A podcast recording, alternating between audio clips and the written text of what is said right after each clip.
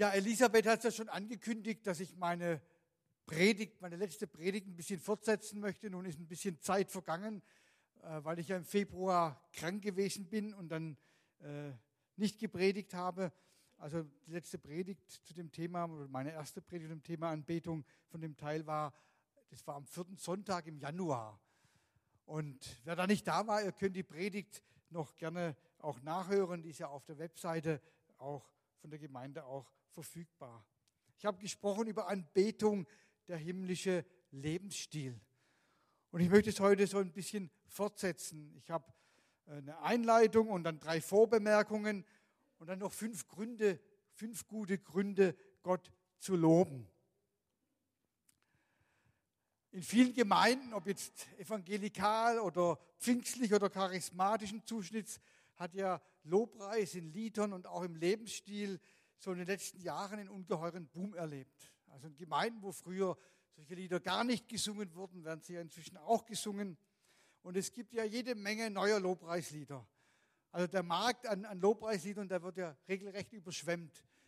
Früher hat man sich ja noch, oder machen das ja manche auch noch CDs gekauft. Ich mache das schon nimmer, weil es so viele neue Lieder gibt, aber heute hat man Spotify und ich glaube iTunes und, und all diese äh, Streaming-Dienste, da kann man sich ja diese Dinge dann, alles was neu ist, immer wieder runterladen und seine eigenen Abspiellisten zusammenstellen.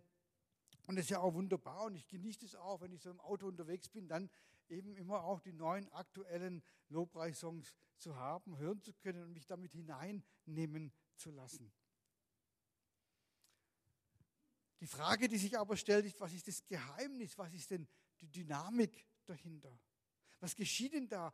Welchen Einfluss kann denn der Lobpreis Gottes auf mein Leben haben? Und worum geht es denn eigentlich im Kern bei Lobpreis und Anbetung? Und wenn man so fragt, oder wenn man fragt, was, was gut gefällt am Lobpreis, dann sind folgende Antworten sicherlich möglich und sicherlich dabei. Ja, das sind einfach tolle Lieder und die zu singen und auch im, zu hören, das ist einfach klasse.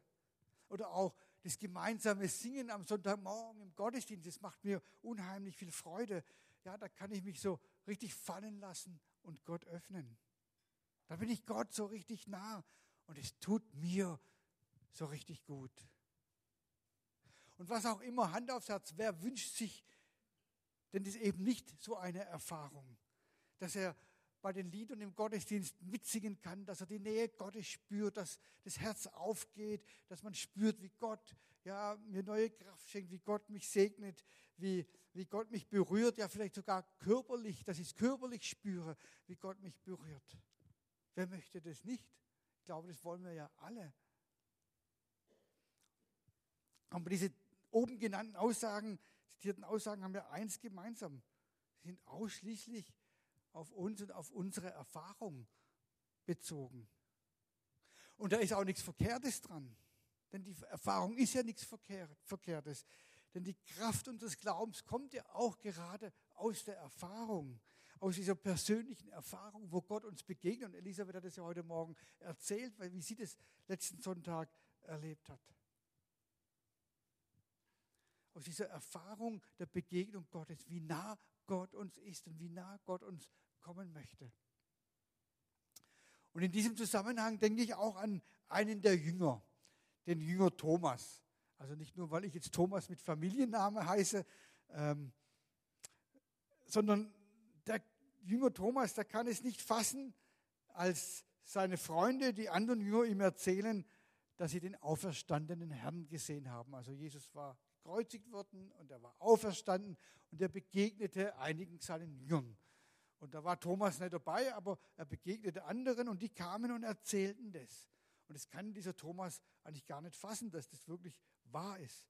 Und so lesen wir dann in, in Johannes 20, Vers 25. Die anderen erzählten ihm, also dem Thomas, wir haben den Herrn gesehen. Thomas erwiderte, erst muss ich seine von Nägeln durchbohrten Hände sehen. Ich muss meinen Finger auf die durchbohrten stellen und meine Hand in seine durchbohrte Seite legen. Vorher glaube ich das nicht. Und dann kommt ein wenig später Jesus zu ihnen und begegnet dem Thomas. Und dann heißt es in Vers 27, dann wandte er sich Thomas zu. Also Jesus wendet sich Thomas zu. Leg deinen Finger auf diese Stelle hier und zieh dir meine Hände an, forderte er ihn auf. Reich deine Hand her und sieh und leg sie in meine Seite. Und sei nicht mehr ungläubig, sondern glaube. Und dieses Geschehen zeigt, dass Jesus dieses Bedürfnis kennt, was du und ich hast, was wir alle haben, nämlich dieses Bedürfnis, dass wir ihn fühlen wollen, dass wir ihn spüren wollen, dass wir ihn anfassen wollen, um glauben zu können.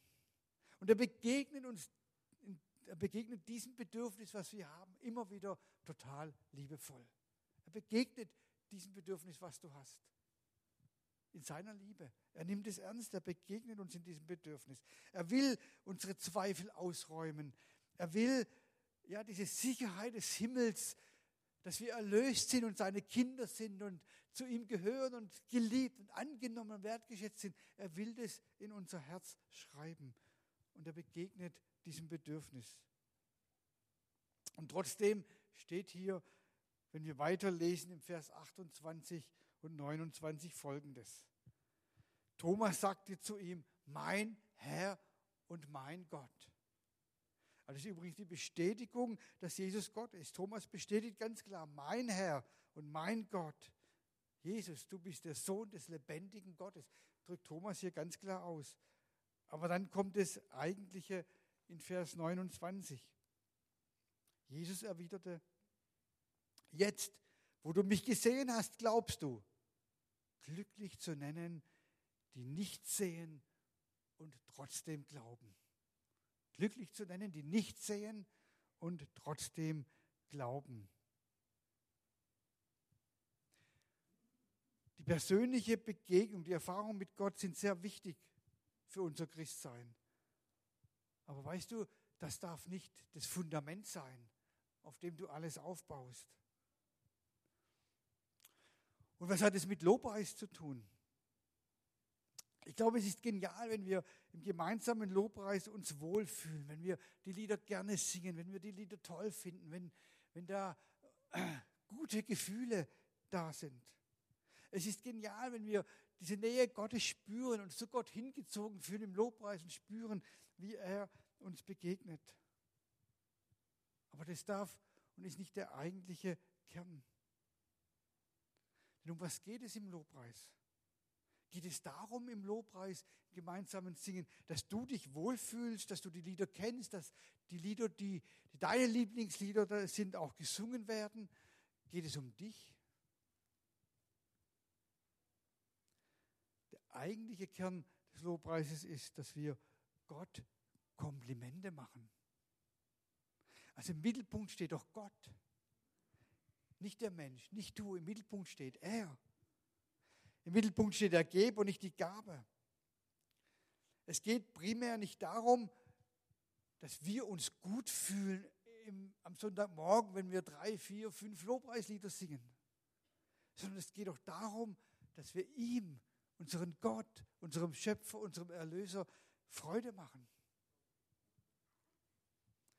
Ich weiß nicht, wie es ist, wenn du jemandem gegenüber ein Lob aussprichst. Zum Beispiel deiner Ehefrau oder deinem Ehemann gegenüber oder deinen Kindern oder sonst irgendjemand. Dann sprichst du doch das Lob aus, weil du ihnen was Gutes sagen möchtest. Du möchtest dem anderen doch Anerkennung und Wertschätzung geben. Also wenn ich meiner Frau sage, oh, das Essen, was du heute gekocht hast, das war echt lecker, dann möchte ich doch dass meine Frau sich freut, dass ich gut fühle, oh, habe ich doch meinem Mann wieder was Gutes gekocht. Oder irgendein anderes Lob, war jetzt gerade so irgendwie ein Beispiel einfach nur. Da geht es doch nicht um mich. Ich sage doch das nicht, dass ich mich gut fühle. Also wir würden das doch ziemlich abgedreht finden, wenn jemand sagen würde, ich spreche dir jetzt ein Lob aus, damit ich mich gut fühle, damit es mir gut geht und ich gute Gefühle habe. Also das wäre doch ziemlich seltsam, oder? Oder ich spreche dir ein Lob aus, weil ich mich dann dir so nahe fühle in dem Moment. Es geht um mich, es geht gar um dich, nur um mein Gefühl. Und es ist allen klar, beim Loben, da geht es, also beim Loben Menschen gegenüber, da geht es nicht um mich, sondern da geht es um den anderen. Da geht es nicht darum, dass ich ein gutes Gefühl habe, sondern dass der andere sich gut fühlt. Wenn ich meiner Frau ein Lob ausspreche, möchte ich, dass sie sich gut fühlt, dass sie spürt, sie ist wertgeschätzt, sie ist geliebt, sie, sie soll sich gut fühlen in diesem Moment. Es geht um sie und nicht um mich. Und genau in diese Richtung geht es auch bei Gott. Wir machen ihm Komplimente.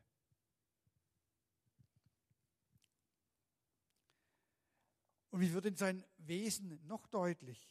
Ich glaube, in den ganzen Zuwendungen, in seinen ja, Geschenken im Alltag, in all den Situationen, wo wir erleben, dass er, dass er bei uns ist, dass, wo wir in unserem Leben die Handschrift Gottes sehen, wo wir, wo wir spüren, ah, da hat Gott wieder eingegriffen, da war Gott da, da hat Gott mich beschützt, da hat Gott mich vor irgendwas bewahrt. All die Situationen, die brenzlig waren, manchmal sind es ja nur so scheinbar kleine Dinge. Also ihr erlebt es manchmal beim Autofahren, dass eine Situation entsteht, da denke ich, oh Mann, jetzt hast du nicht aufgehört, fast jetzt geknallt. Und ich kann dann nur sagen, danke Herr für deinen Schutz und für deine Bewahrung in diesem Moment. Ich war unaufmerksam, ich wäre schuld gewesen. Und dass wir diese Dinge wahrnehmen, dass wir das sehen, dass wir darüber ihm danken, dass wir darüber ihn Ehre geben. Und wenn wir das lernen, wenn wir das im Alltag einüben, wenn wir das tun, wenn wir das lernen, dann wird es unserem Lobpreis auch ein anderes Fundament geben.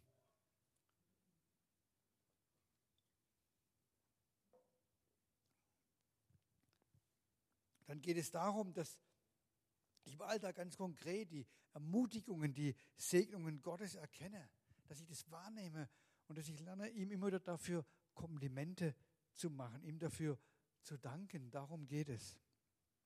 Da geht es dann weniger um meine Lobpreis-Gefühlserfahrungen. Der Apostel Paulus, der ein paar so gute, interessante Briefe im Neuen Testament geschrieben hat, die uns im Neuen Testament überliefert sind, macht im Epheserbrief in Kapitel 1, Vers 11 und 12 deutlich, wozu wir bestimmt sind. Da lesen wir, weil wir nun zu Christus gehören, hat Gott uns als seine Erben eingesetzt. So entsprach es von Anfang an seinem Willen. Und was Gott einmal beschlossen hat, das führt er auch aus. Jetzt sollen wir, jetzt kommt's, jetzt sollen wir mit unserem Leben Gottes Herrlichkeit für alle sichtbar machen. Wir, die wir schon lange auf unseren Retter gewartet haben. Unsere Lebensbestimmung ist, dass wir die Herrlichkeit Gottes und die Gegenwart Gottes in unserem Leben und mit unserem Leben sichtbar machen. Das heißt, Lobpreis hat eine Dimension, die etwas mit meinem Alltag zu tun hat. Nicht nur am Sonntagmorgen Lieder singen oder Lobpreismusik hören, sondern es hat was mit meinem ganzen Leben, mit meinem ganzen Alltag zu tun wir anfangen, für die kleinen Dinge Gott zu danken, danken wo wir äh, anfangen, die biblische Beschreibung seines Wesens anzuerkennen und seine Prioritäten zu unseren Prioritäten zu machen. Das sind die Fundamente von Lobpreis, die Gründe, warum wir Gott loben und preisen. Es geht um den Lebensstil des Lobpreises. Und wenn du heute Morgen hier bist und spürst, dass das Singen der, der Lobpreislieder, dass dich das ermutigt, dass es gut ist, sich da hinein, dass du damit hineingenommen wirst und dass es dir gut tut, gut tut, dann ist es eine Hilfestellung und soll uns helfen, dann auch in die Woche zu gehen und dort im Lobpreis, der Anbetung Gottes im Alltag zu leben und am nächsten Sonntag wiederzukommen und aus einer Haltung des Anbetung, des Lobpreises aus dem Alltag heraus wieder gemeinsam Gott anzubeten.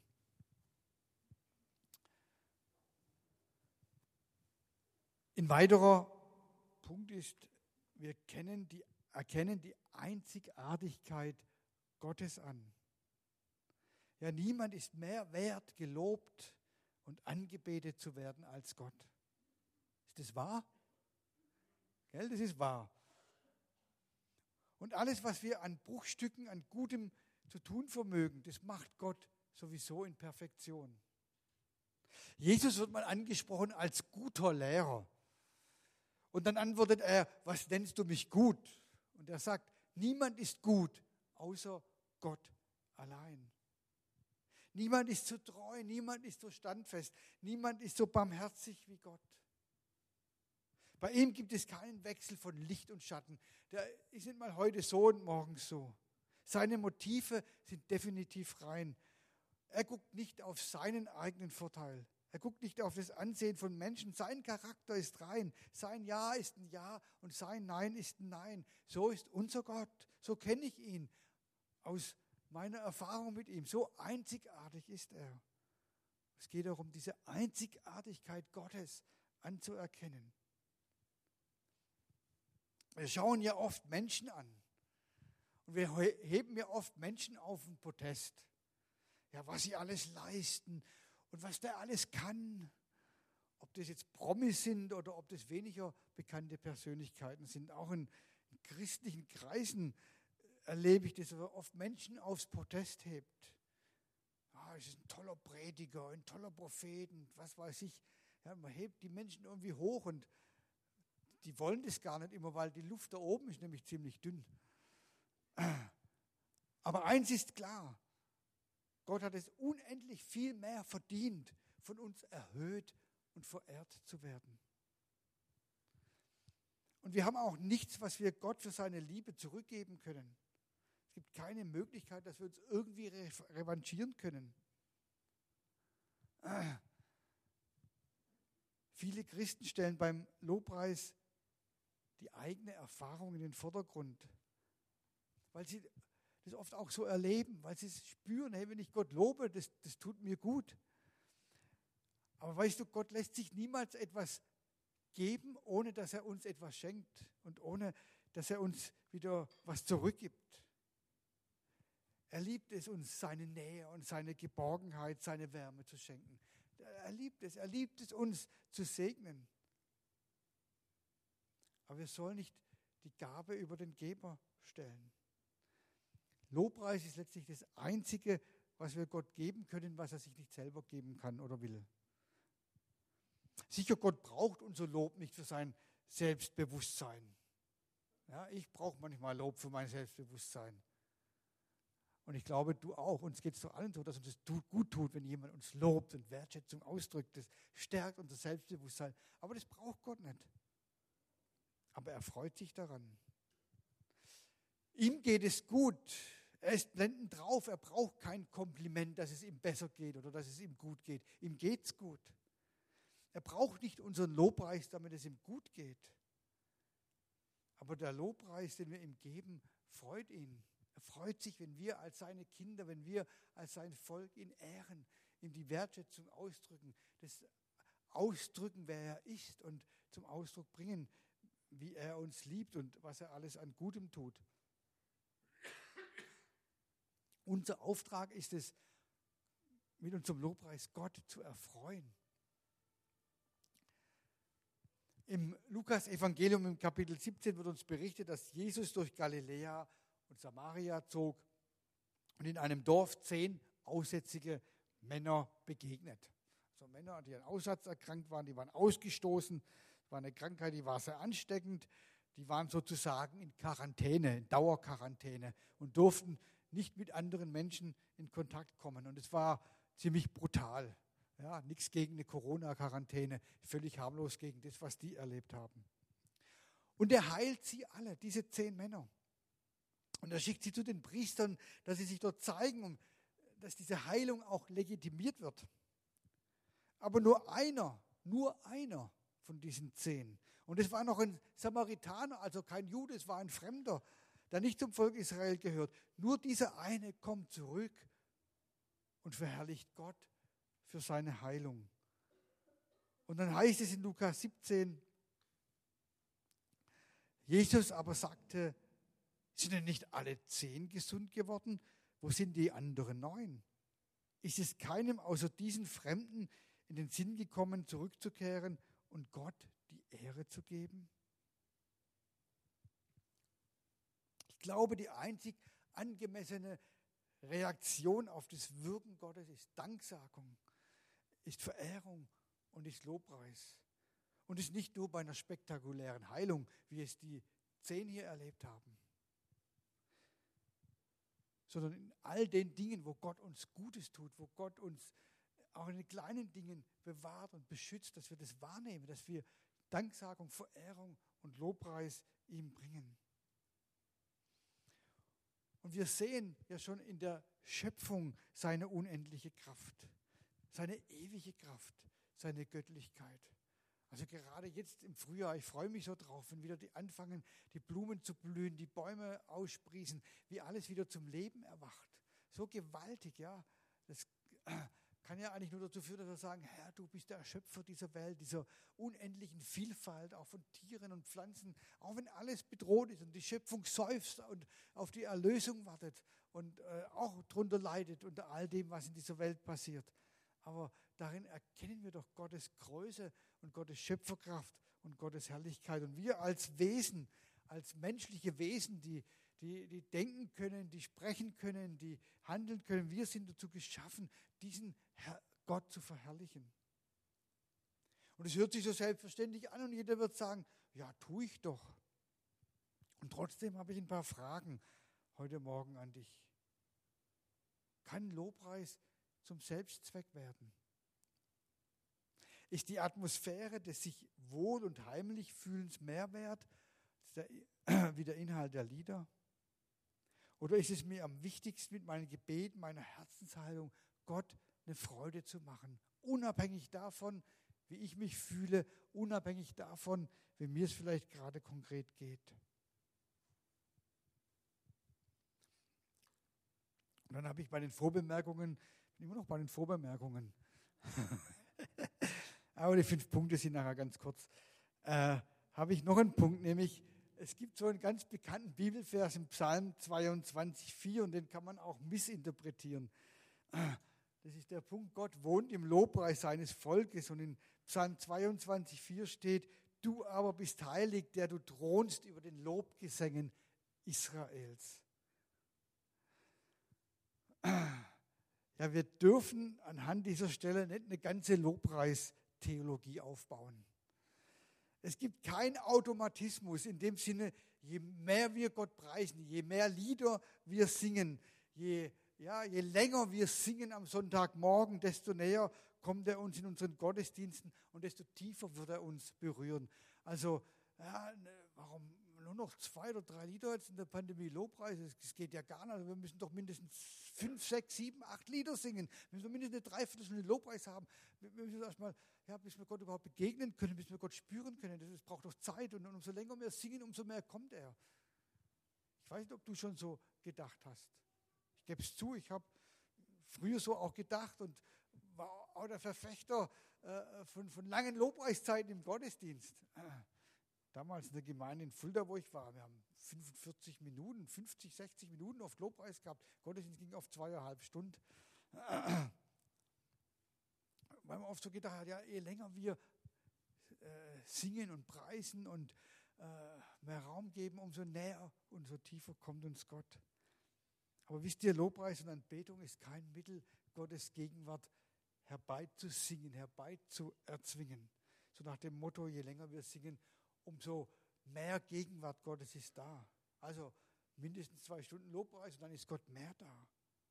Ja, das steht doch in Psalm 22. Das Ziel von ihm berührt zu werden, ist ja nicht das ausschließliche Ziel von Lobpreis, wie ich schon gesagt habe. Und wenn wir das Ziel haben, dann führt es im Lobpreis zur Verkrampfung. Und wisst ihr, da erlebe ich die Bibel wieder ganz entspannt. Ich weiß nicht, ich glaube, viele von euch kennen Psalm 139. Und da spürst du, dass die Dimension und die Herrlichkeit und die Gegenwart Gottes etwas viel Größeres ist und viel tiefer da ist als nur durch unseren Lobpreis. Und ich möchte euch mal ein paar Verse aus diesem Psalm 139 lesen. Ich gehe oder liege, so bist du um mich. Von allen Seiten umgibst du mich und hältst deine Hand über mir. Diese Erkenntnis ist mir zu wunderbar und zu hoch. Ich kann sie nicht begreifen. Wohin soll ich gehen vor deinem Angesicht? Und wohin soll ich fliehen vor deinem Angesicht? Führe ich gen Himmel, so bist du da. Bettete ich mich bei den Toten, siehe, so bist du auch da. Nehme ich Flügel der Morgenröte und bliebe am äußersten Meer, so würde auch dort deine Hand mich führen und deine Rechte mich halten. Wow, wie genial ist doch unser Gott. Seine Gegenwart ist nicht begrenzt auf Lobpreis und Anbetung im Gottesdienst. Er ist immer da. Seine Gegenwart ist immer da. Ging ich ins, an die, ins äußerste Meer oder sonst wohin, fliehe ich dahin, wo, wo der entfernteste Punkt ist, den ich mir vorstellen kann. Gott, du bist dennoch da und bei mir und hältst deine Hand über mir. Das war die Erkenntnis von diesem Psalmbeter und das drückt er an diesem Psalm 139 aus. Und das ist eine Wahrheit. Gottes Gegenwart ist immer da. Gott nur in einer Lobpreiszeit zu erleben, wäre doch viel zu eng und viel zu einseitig. Er lebt in mir, er geht mir voran, er ist hinter mir, er ist neben mir, er hält seine Hand über mir, er hat seinen Engeln befohlen, dass sie mich beschützen und dass sie mich auf Händen tragen und dass sich mein Fuß nicht an dem Stein stoße, das sind Aussagen in Psalmen. Jesus lebt in mir, sein Geist ist in mir. Und wir haben einen Anteil an dem, was er hat. Wir haben vorhin in Epheserbrief haben wir es gelesen, wir sind eingesetzt als seine Erben. Seine Gegenwart ist permanent in unserem Leben. Und deswegen ist die Vorstellung, dass wir Gott vom Himmel runter loben oder runter singen müssten oder erstmal so und so viele Lieder singen müssten, damit wir ihm begegnen können, völlig daneben.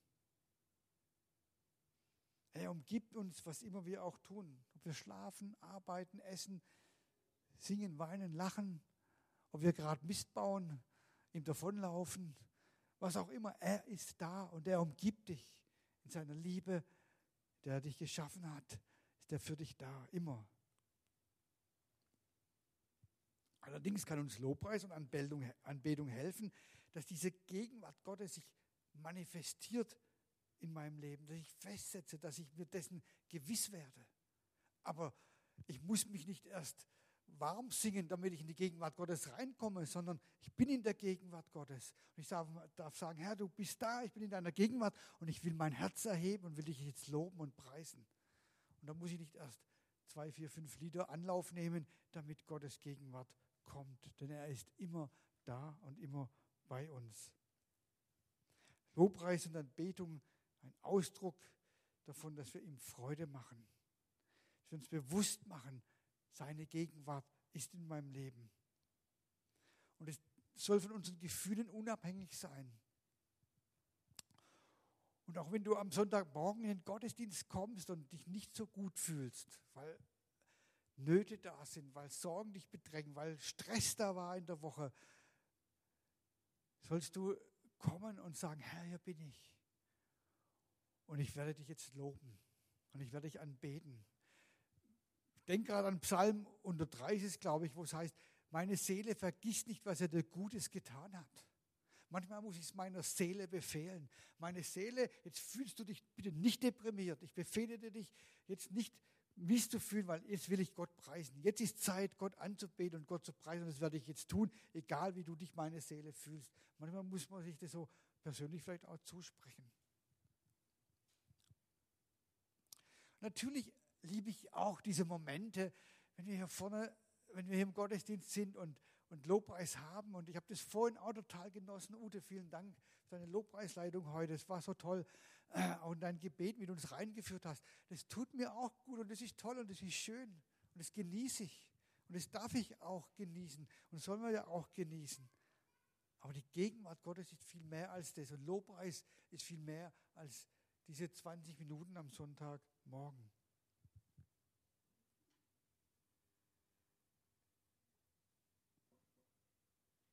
Je, ich gucke auf die Uhr. Fünf gute Gründe, Gott zu loben. Ein erster Grund. Wir loben Gott, weil es unsere Bestimmung und Berufung ist.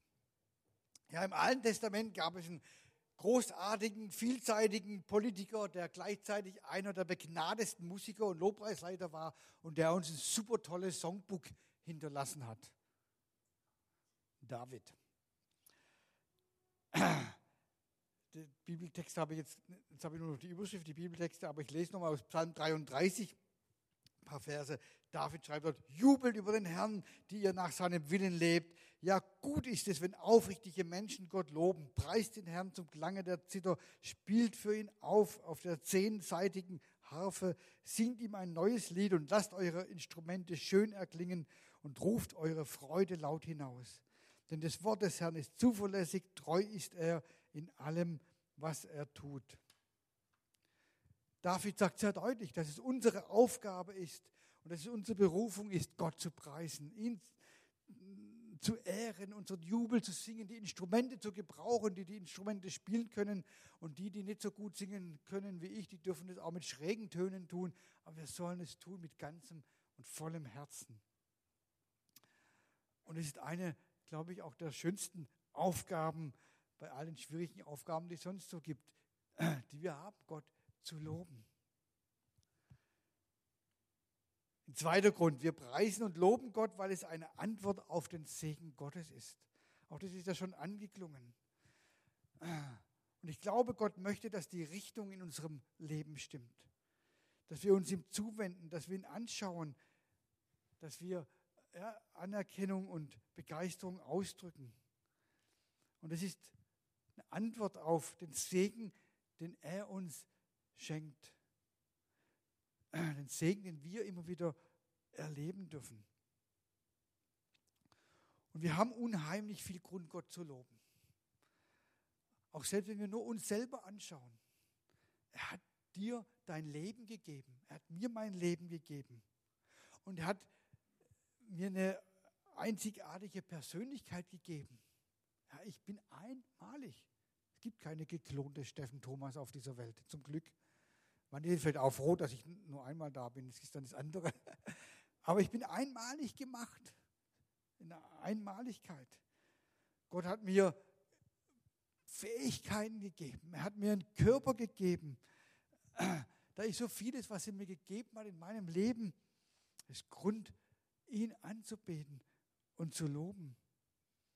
Ich glaube, wir sind nicht nur dazu herausgefordert, die großen Taten Gottes und die guten Eigenschaften Gottes in Erinnerung zu rufen.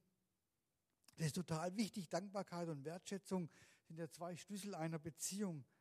Aber ich glaube, es gibt noch eine Dimension darüber hinaus. Und das Volk Israel hat eine Meisterschaft im Lobpreis entwickelt.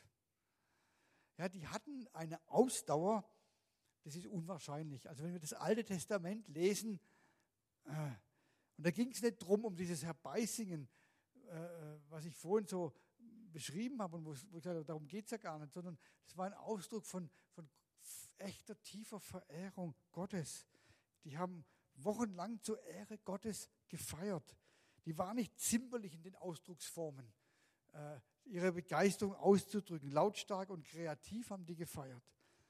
Da heißt es Musik machen, jaubeln, juchzen, laut rufen. Ich glaube, da haben wir noch Luft nach oben. Ja, sich vielleicht auch mal vor Gott niederwerfen, hinknien. Wir singen das manchmal in so einem Lied, ja Herr, wir knien vor dir, oder vorhin haben wir das auch in einem Lied gesungen. Und wir, dabei stehen wir alle und tun das gar nicht. Ja? Wir singen was, was wir gar nicht tun. Manchmal auch eigenartig, muss man mal vielleicht auch drüber nachdenken. Und das alles, wobei es im, wo es im Alten Testament nur wenigen Menschen vorbehalten war, wirklich in die Gegenwart Gottes hineinzukommen. Das waren die Priester, die Propheten, die Richter, die Könige, die professionellen Leute, die die Opfer im Tempel zelebriert haben. Aber die Israeliten waren so überzeugt von Gottes Macht, von seiner Erscheinung, die so gewaltig ist, dass sie selber ja nur ganz bedingt vor sein Angesicht getreten sind. Und ihre Beziehung war von einer tiefen Ehrfurcht geprägt. Die wagten das nicht mal, den Namen Gottes auszusprechen. So viel Ehrfurcht hatten sie vor Gott. Und dennoch lobten sie Gott mit solch einer Begeisterung und Freude. Und ich glaube, da dürfen sie uns, die Israeliten, zum Vorbild sein im Bereich von Ehrfurcht und Begeisterung im Lobpreis. Wenn sie das schon so tun konnten, die nicht mal diese, diese Nähe zu Gott hatten, wie wir es haben, weil in uns wohnt der Heilige Geist. Wir haben Zugang zum, zum Thron der Gnade. Und sie das schon konnten, wie viel mehr dann wir. Wir loben Gott, weil wir darin Gott begegnen können. Jesaja 61 heißt es, ihr aber, ihr werdet Priester des Herrn genannt werden, Diener unseres Gottes wird man zu euch sagen. Ja, Im Lobpreis ist diese Begegnung mit Gott und wir sind zu Priestern berufen. Priester heißt, wir sind, dürfen Mittler sein zwischen Gott und dem Volk, Mittler sein zwischen Gott und den Menschen, die Gott nicht kennen, äh, dürfen Gottes Liebe und Gottes äh, Größe repräsentieren, aber auch einzutreten für die Menschen äh, um uns herum, diesen priesterlichen Dienst zu tun, diese, diese Begegnung mit Gott zu sein.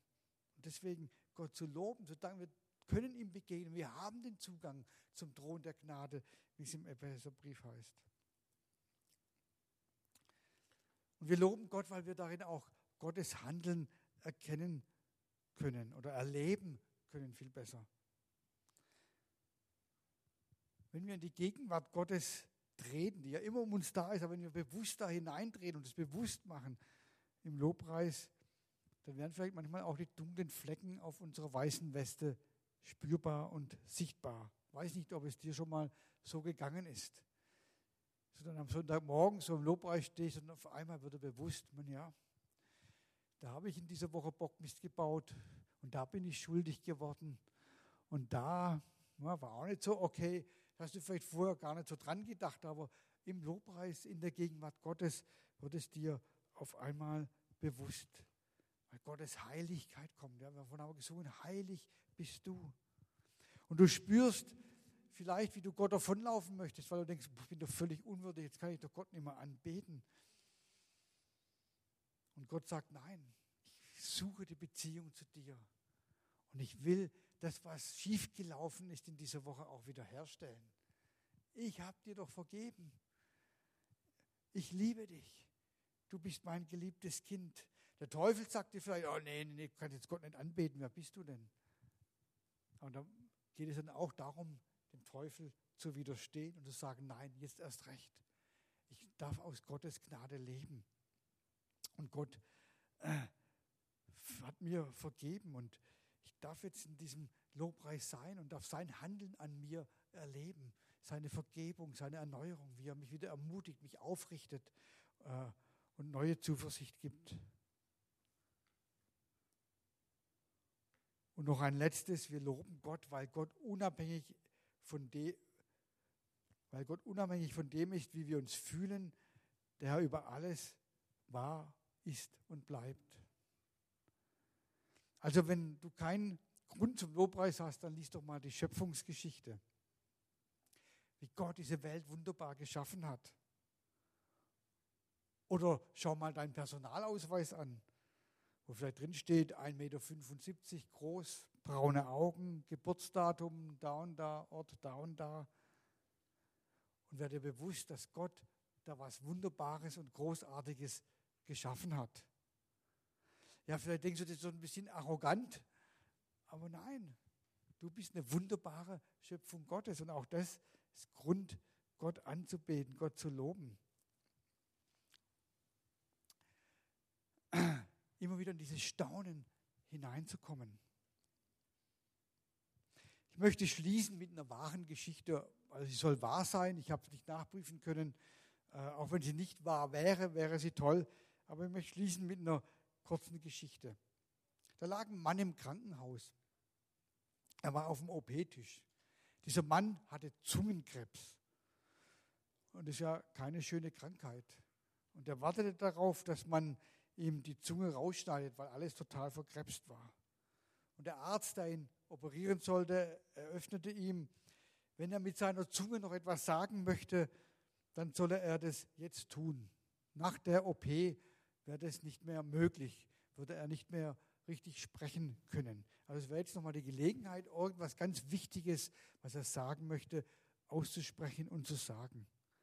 Und dieser Mann besann sich kurz einen Augenblick und dann sagte er ganz laut und deutlich, gelobt sei Jesus Christus. Vielleicht ist das die Richtung, um in eine neue Dimension von Lobpreis und Anbetung trotz aller Herausforderungen reinzukommen. Unabhängig von den schwierigsten Umständen unseres Lebens, so wie dieser Mann, unseren Blick auf ihn zu richten und zu sagen, gelobt sei Jesus Christus, ihn anzubeten, sein Lob auszusprechen. Und es ist ja die wahre Bestimmung unseres Lebens, dass wir mit unserem ganzen Leben Gott und seine Herrlichkeit in unserem Alltag sichtbar machen. Und das wünsche ich uns, dass es geschieht. Ich glaube, gerade jetzt in der Zeit, in der wir jetzt leben, ist es so wichtig, dass wir als Christen, dass wir als die, die zu Gott gehören, dass wir seine Größe, seine Herrlichkeit in unserem Alltag, in der Schule, im Beruf, in der Familie, egal wo dein Alltag stattfindet, sichtbar machen. Dass wir uns unterscheiden, dass wir uns äh, ja, dass wir ihn anschauen und dass wir unsere Ängste, unsere Sorgen bei ihm ablegen und dieses Licht, sein Licht in unser Leben hineinscheinen lassen und durch unser Leben hindurchscheinen lassen, dass Menschen diese Hoffnung erleben, die von ihm kommt, dass sie diesen Frieden, den er schenken kann, dass sie zu diesem Frieden kommen und Frieden mit Gott machen können, dass sie die Erlösung, die er ihnen schenken kann, erleben können und dass sie ja, Gott kennenlernen. Und dazu möchte ich ja, uns ermutigen und möchte ich beten, dass Gott uns dazu die Kraft gibt, dass wir offene Augen haben für die Situation im Alltag, wo Gott uns vielleicht genau an dieser Stelle herausfordert, Hoffnungsträger zu sein. Lad euch ein, aufzustehen und Ute, du darfst Toni auf die Bühne kommen.